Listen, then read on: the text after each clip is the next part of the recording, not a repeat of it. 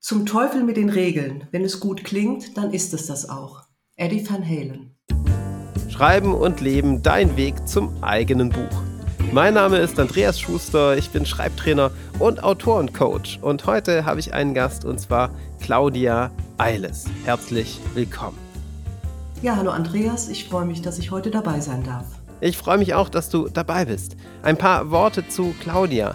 Claudia ist Psychologin, sogar promovierte Psychologin und eigentlich im Coaching unterwegs und hat entsprechend auch eine Praxis für Coaching und Konfliktmanagement. Und Claudia schreibt schon seit sehr, sehr langer Zeit und hat Artikel geschrieben und auch schon zwei Sachbücher veröffentlicht und nun ihren ersten Roman zu Papier gebracht. Und der ist auch kürzlich erschienen. Claudia, was hat dich dazu gebracht, einen Roman zu schreiben, nachdem du doch bereits beim Schreiben im Sachbuchbereich gut unterwegs warst? Ja, das hat sich tatsächlich so ganz ähm, entspannt ergeben. Ich äh, habe angefangen mit eher wissenschaftlichen Texten und ähm, gemeinsam mit Kolleginnen zwei psychologische Fachbücher geschrieben und veröffentlicht 2018 dann mein Sachbuch. Zwischendurch immer auch mal wieder Artikel und Kolumnen und hatte dann, das war zu Beginn der Pandemie, plötzlich Lust, hey, ähm, ganz frei auch zu schreiben und mal was Fiktionales zu schreiben. Und so ist die Idee entstanden und dann habe ich losgelegt und das Ergebnis ist jetzt fertig. Wie, wie fühlt es sich an, das Ergebnis, den ersten eigenen Roman in der Hand zu halten? Ja, super. Also ich bin, ich bin, ja, ich bin einfach glücklich, dass der Roman fertig ist, äh, dass er so geworden ist, wie er ist. Und ähm, das, das Schönste daran war eigentlich die Erfahrung des Schreibprozesses selbst. Das ist wirklich etwas, was ich vorher nicht mhm. absehen konnte. Also macht mir das Spaß, äh, kriege ich das fertig, äh, gelingt mir das? Das konnte ich jetzt rein aus den, aus den Sach- und Fachtexten, die ich im Vorfeld geschrieben hatte, jetzt noch nicht erschließen. Also ich würde wirklich sagen, man muss es ausprobieren. Und mir hat das Schreiben selbst unheimliche Freude gemacht. Es waren viele Stunden, in denen ich wirklich das erlebt habe, was man so Flow nennt, also das völlig Versunkensein in die Arbeit, in die Aufgabe, in den Text, in die Geschichte. Und das war ähm, einfach eine tolle Erfahrung. Und ähm, jetzt ganz unabhängig davon, wie erfolgreich das Buch wird und, und wie andere vielleicht den Text bewerten, äh, einfach der Prozess war eine tolle Erfahrung. Und das finde ich erstmal das Wichtigste. Und das Zitat, das wir dieser Sendung vorangestellt haben, bezieht sich ja auch, so vermute ich, auf diesen Schreibprozess zur Hölle mit den Regeln. Wenn es gut klingt, dann ist es das auch, hast du gerade gesagt. Äh, hat das mit deinem Schreibprozess zu tun und wenn ja, wie? Ein bisschen ja, denn ähm, es gibt ja eine ganze Reihe von Schreibratgebern und Tipps und vieles, was auch wirklich sehr, sehr hilfreich ist. Und natürlich ist Schreiben auch ein bisschen ein Handwerk. Allerdings denke ich, wenn man zu sehr versucht, Regeln einzuhalten und Dinge in Anführungsstrichen richtig zu machen, geht ganz vieles verloren von dem, was das Schreiben lebendig macht und was letztlich das Lesen wahrscheinlich dann auch spannend macht. Und von daher halte ich nicht viel davon, sich zu sehr an Regeln festzuhalten, gerade wenn man so Richtung Plotstrukturen denkt. Da gibt's ja inzwischen Regeln, bei wie viel Prozent der erste Plot-Twist kommen soll und so weiter. Man hat fast das Gefühl, man hat eine mathematische Formel vor mhm. sich und mhm ich finde, beim Lesen merkt man dass Das wirkt dann so ein bisschen schematisch und äh, von daher befreien, sich auch wieder von den Regeln zu lösen. Und einen anderen Grund gab es für das Zitat, denn Eddie Van Halen war ja nicht nur ein begnadeter Gitarrist, sondern hatte bekanntlich auch zu tun mit äh, Suchtproblemen, mit Alkohol und äh, das hat etwas zu tun auch mit meinem Protagonisten, äh, mit dem Carlo, der in dessen Leben auch Musik eine große Rolle spielt, aber eben auch äh, das Thema Alkohol und äh, Sucht. Ja, du, du sagst es, Carlo ist der Protagonist deines Romans, mhm. einstweilen ertrunken. Was würdest du sagen, worum geht es in diesem Buch? Ja, also es ist die äh, Geschichte beziehungsweise ein, einige Wochen im Leben des Protagonisten Carlo. Der ist äh, ein, ein Typ, äh, nicht mehr ganz jung, er ist so Mitte 50, ähm, attraktiver Typ, war früher erfolgreich als Werbetexter und ähm, auch erfolgreich bei Frauen, wechselnde Affären und solche Dinge und ist jetzt, steckt jetzt so mitten in einer fetten Lebenskrise. Aufträge sind weggebrochen, das hat mit der Pandemie zu tun, das hat zu tun mit einem Kletterunfall und die Geschichte setzt im Grunde ein, als er so mitten in der Krise ist, also Schulden hat, nicht mehr weiß, wie er seine Miete bezahlen soll und ähm, ja einfach schlecht drauf ist. Und ähm, die Geschichte begleitet Carlo über mehrere Wochen ähm, bei seinen Versuchen, diese Lebenskrise zu überwinden und sich letztlich im Leben wieder neu aufzustellen. Was fasziniert dich an dieser Figur? Weshalb hast du gerade diese Figur zum Zentrum deines ersten Romans gemacht? Also ich denke, er ist ähm, vor allem äh, menschlich. Also was mir ja gut gefällt oder was mich so interessiert hat, ist, ist diese, diese sehr menschliche Seite, seine Unzulänglichkeiten, seine Fehler, seine Widersprüche, seine Ambivalenzen, ähm, die Tatsache, dass er sich bei seinen Versuchen, seine Probleme zu lösen, schon wieder in komische Situationen reinmanövriert, neue Probleme schafft, äh, zu scheitern droht, sich aber wieder rauskämpft. Äh, das finde ich einfach sehr, sehr menschlich. Also er ist, er ist ein bisschen auch ein Anti-Held, aber gleichzeitig auch äh, irgendwie ein cooler Typ und auch ein attraktiver Typ und das hat mir gut gefallen, diese, diese Verbindung. Ja, kannst du ein paar Worte zu der Figurenentwicklung sagen? Wie, wie ist diese Figur entstanden? War, war die von Anfang an da oder hat sie sich wirklich Stück für Stück entwickelt? Sie hat sich entwickelt. Also ich habe äh, ganz am Anfang der, der ähm, Geschichte oder des Arbeitens an dem Roman stand tatsächlich das Thema Figurenentwicklung. Und ich habe begonnen, mir diese Figur vorzustellen, wie sieht sie aus, aber auch was hat sie für eine Lebensgeschichte, ihre Biografie, ihre Herkunftsfamilie, wie ist sie aufgewachsen? Und habe einiges geschrieben, was gar nicht direkt in den Text eingeflossen ist, einfach um die Figur äh, so Stück für Stück mehr kennenzulernen. Also seine, ja, gerade auch seine Biografie, seine Kindheit, seine Lebensgeschichte, seine Ängste, seine Sehnsucht, was wünscht er sich vom Leben, was ist er so für ein Typ. Und äh, das war das allererste, was ich gemacht habe. Und was dann letztlich passiert in der Geschichte, das kam erst danach. Ja. Und hatte das, was danach kam, was wirklich passiert, auch wieder Auswirkungen auf die Figur oder waren die stabil? Dann während der. Nein, nein. Es ist natürlich so, dass, äh, dass der Carlo sich verändert äh, in seinem Versuch, diese mhm. Lebenskrise zu überwinden und sich neu aufzustellen. Er entwickelt sich weiter. Allerdings, und das war mir schon wichtig, in, in Nuancen. Also mhm, es ist nicht mhm. so, so eine Geschichte vom Chunky zum Iron Man oder so, also so ein Cut äh, im Leben, sondern eher so eine, graduelle Entwicklung und er bleibt sich im Kern auch treu. Also er wird kein Heiliger sein am Ende. Ich glaube, das kann ich äh, verraten. Aber er verändert sich trotzdem. Also er wird schon ein Stück reifer und es verändert sich, aber er wird am Ende nicht heilig sein. Ich vermute gerade so eine Verbindung zwischen diesen Nuancen, die du nennst, also ganz feinen Entwicklungsschritten und den Überlegungen zu Beginn zur Hölle mit den Regeln. Ne? Also, dass du sagst, ach Mensch, man kann doch nicht sagen, bei so und so viel Prozent muss der erste Plot-Twist sein. Spürst, spürst du die auch, diese Verbindung, oder ist das jetzt nur in meinem, in meinem Kopf?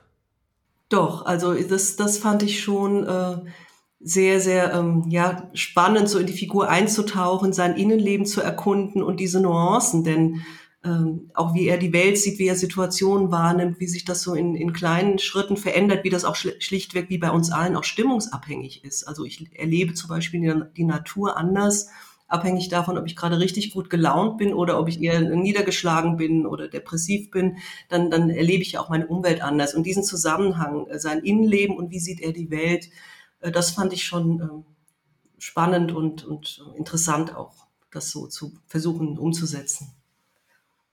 Ja, wir sind jetzt um den Titel so herumgeschlichen und, und, und, jetzt muss ich ihn erwähnen. Das ist ja total interessant. Ich habe im Vorfeld dir ja schon geschrieben und wir haben uns ausgetauscht, worum soll es gehen in der Episode. Und mein Vorschlag war so, einen psychologischen Roman schreiben. Und deine Reaktion daraufhin war, hm, ich weiß gar nicht, habe ich einen psychologischen Roman geschrieben? Genau.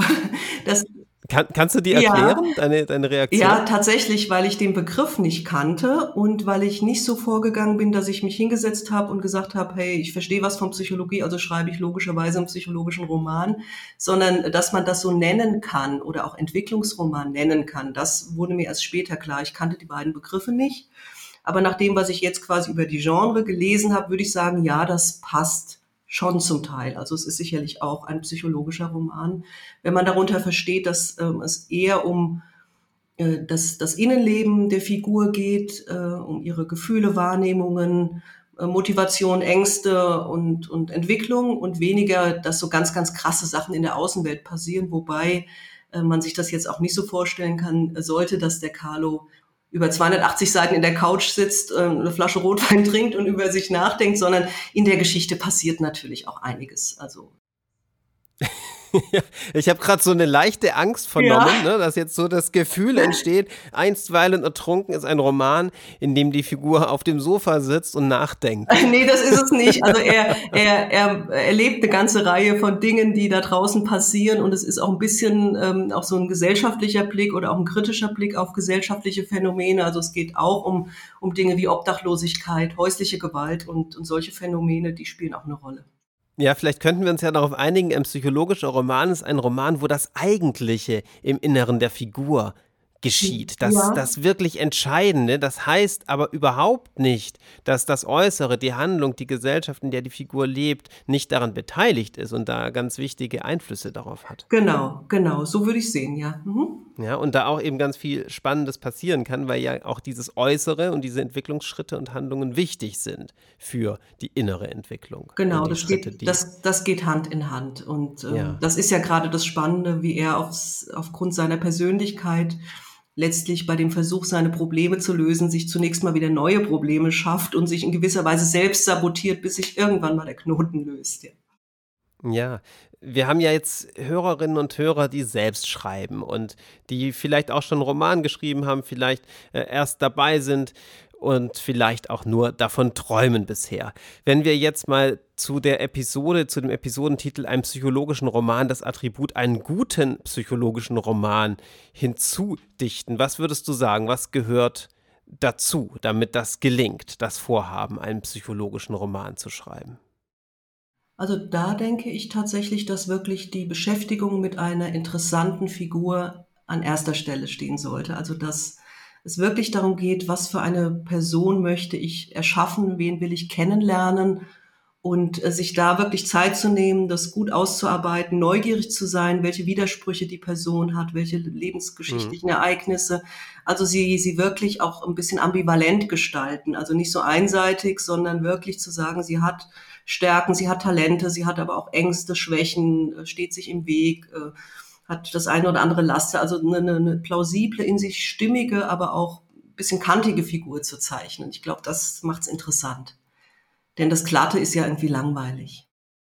Und auch das passt wieder zu den Eingangsüberlegungen, keine ganz feste Struktur von der Handlung zu haben, sondern von der Figur aus zu denken. Genau, von der Figur aus zu denken und dann äh, tatsächlich so eine Art ja, Prämisse oder, oder Grundidee, welche Geschichte will ich erzählen? Was, äh, ja, was, was ist so die Hauptidee der Geschichte und sich daran zu orientieren und äh, danach erst, jedenfalls bin ich so vorgegangen, den Plot äh, zu entwickeln oder sich entwickeln zu lassen.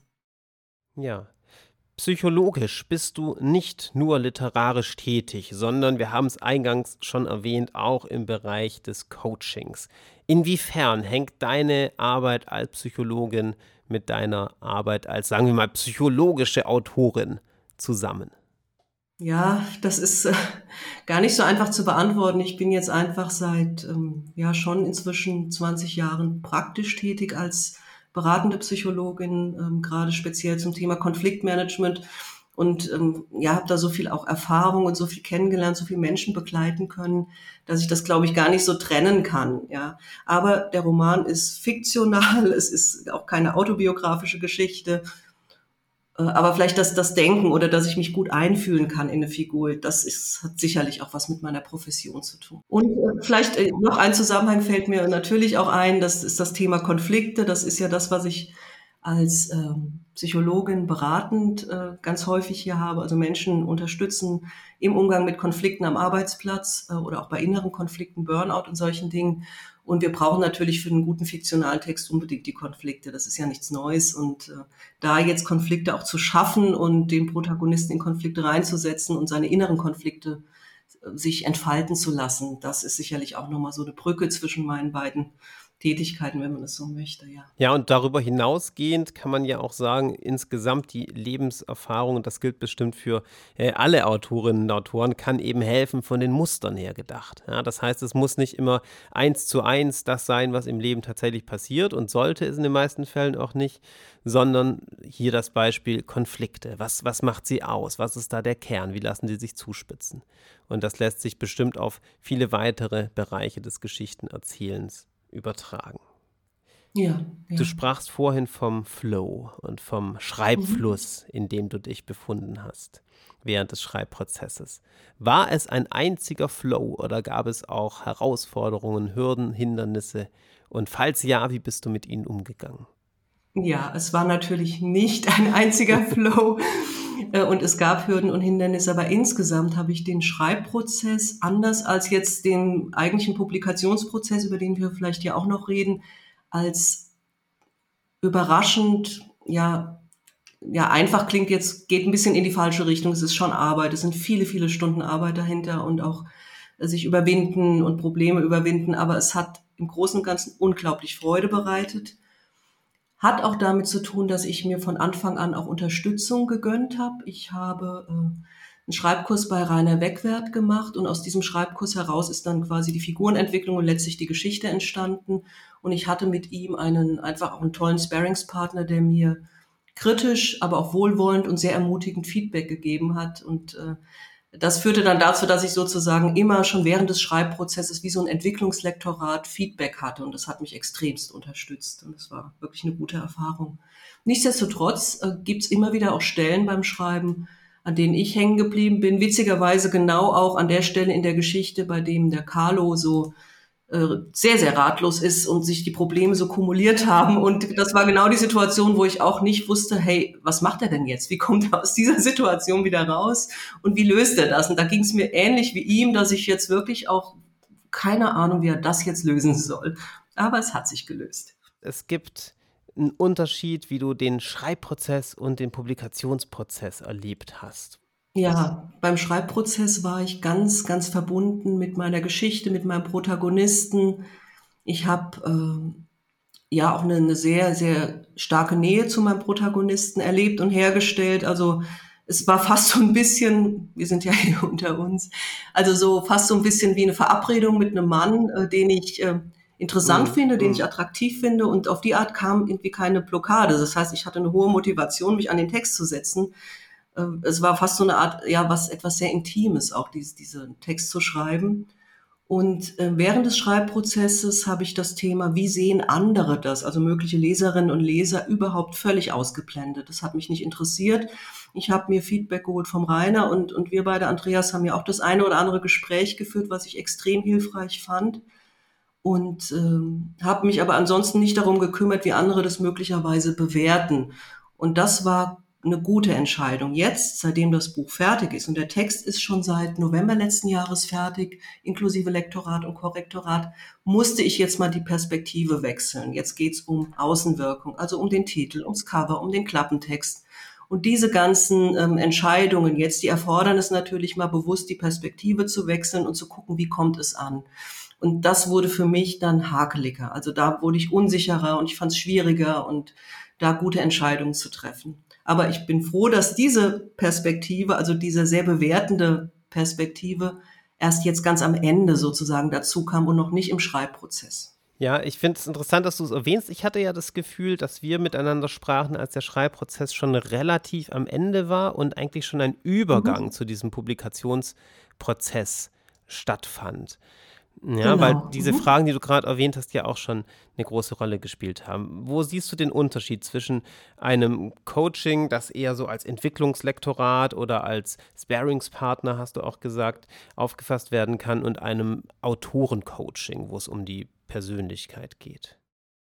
Ja, also Entwicklungslektorat oder ja, Begleitung während des Schreibens, da geht es wirklich äh, ja, um, um Rückmeldung zu den Texten und ähm, ja, so dass dann das finale Lektorat, das ich ja dann auch noch hatte, dass ähm, gar keinen großen Eingriff mehr in den Text erforderlich war. Einfach so zu wissen, ähm, ich, es funktioniert, es passt äh, und da einfach ein gutes Feedback zu kommen, bekommen von jemandem, der was vom Schreiben versteht und der eine, eine ähm, ja, wohlwollende, aber auch kritische Haltung hat und ja mich ermutigt und unterstützt.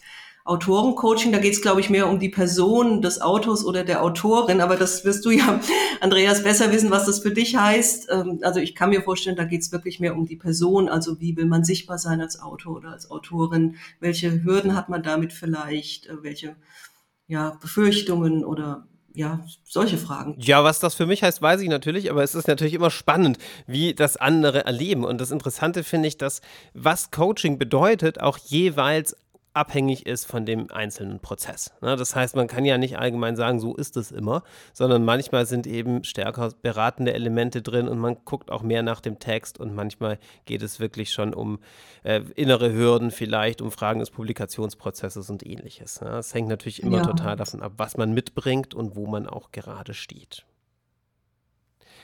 Schön.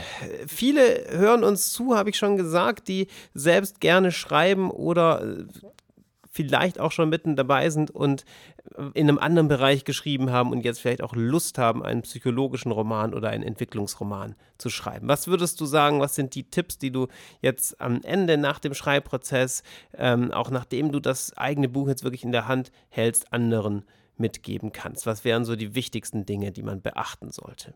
Mhm. Okay, also zum einen, ich denke, man braucht keine ähm, Kenntnis von irgendwelchen psychologischen Theorien oder Modellen und so weiter, das braucht man nicht, um einen psychologischen Roman zu schreiben. Es kann sogar eher hinderlich sein, wenn man so verkopft und theoretisch an die Sache rangeht. Das würde ich nicht machen. Also wirklich das Wichtigste ist, mal zu erkunden, was äh, berührt dich, was löst bei dir selbst Gefühle aus, was äh, löst vielleicht ähm, ein liebevolles Gefühl aus oder was ärgert dich, was, was ähm, macht dich wütend, ähm, was macht dich neugierig, was begeistert dich, also die, diese Dinge zu erkunden. Und ich glaube, wenn man da etwas findet, ein Thema, eine Figur, äh, dann äh, entstehen vielleicht auch nicht so leicht Blockaden, weil das ist ja das, was einen dann motiviert, was die Energie gibt im Schreibprozess. Also das wäre so das Erste, herausfinden, was, was, was berührt dich das zweite wäre, gerade vielleicht beim ersten Roman, es eher schlichter zu halten, was so den eigentlichen Plot betrifft. Vielleicht gilt da weniger ist mehr, dass man sich wirklich darauf konzentriert, worum geht's, welche Geschichte will ich erzählen und was brauche ich dafür alles nicht. Also auch vielleicht die Anzahl der Nebenfiguren überschaubar zu halten, sich auch nicht zu überfordern mit zu viel Komplexität und Ebenen und Zeiten und so weiter. Das war jedenfalls für mich wichtig, dass ich es überschaubar gehalten habe, was, was diese Dinge betrifft. Und ähm, das dritte wäre schlicht, äh, das gilt, denke ich, jetzt für jeden Roman, äh, gar nicht nur für psychologische Romane, wirklich auch zu sagen, hol dir Unterstützung, ähm, gönn dir ein Coaching oder was auch immer dir gut tut. Denn ähm, es kann so helfen, einen Knoten zu lösen, einem Sicherheit geben. Eine Außenperspektive ist extrem wertvoll und äh, ja, hilft man, man spart sich, glaube ich, ganz viele unnötige Schleifen und Krisen, wenn man sich da an den richtigen Stellen eine gute Unterstützung holt. Und es schmälert auch überhaupt nicht die eigene Leistung, weil du musst den Text sowieso selbst schreiben und musst dich da selbst durchkämpfen und vielleicht auch die schwierigen Phasen überwinden. Das kann dir kein Coach abnehmen, aber es kann doch unnötige ja, Hürden auch helfen zu beseitigen und Knoten lösen und äh, tut einfach gut auch zu wissen, dass man in diesem Universum von, von fiktionalem Schreiben, das ja unendlich ist, ähm, nicht alleine ist, dass man irgendwie so, so einen Partner hat, eine Person, die da ist und mit der man sich austauschen kann. Ich finde es wichtiger, ein bis zwei Personen zu haben, die was vom Schreiben verstehen und ähm, sich von denen während des Schreibprozesses immer mal wieder ein Feedback zu holen. Ich selbst halte nicht so viel davon, während des Schreibprozesses schon irgendwelche Testleser einzubeziehen und zu sehr auch, auch später beim Cover und beim Klappentext das so vielen Leuten zu zeigen. Ich finde, das verunsichert nur. Und beim Feedback würde ich sagen, Qualität statt Masse und ähm, ja. Drei, ja.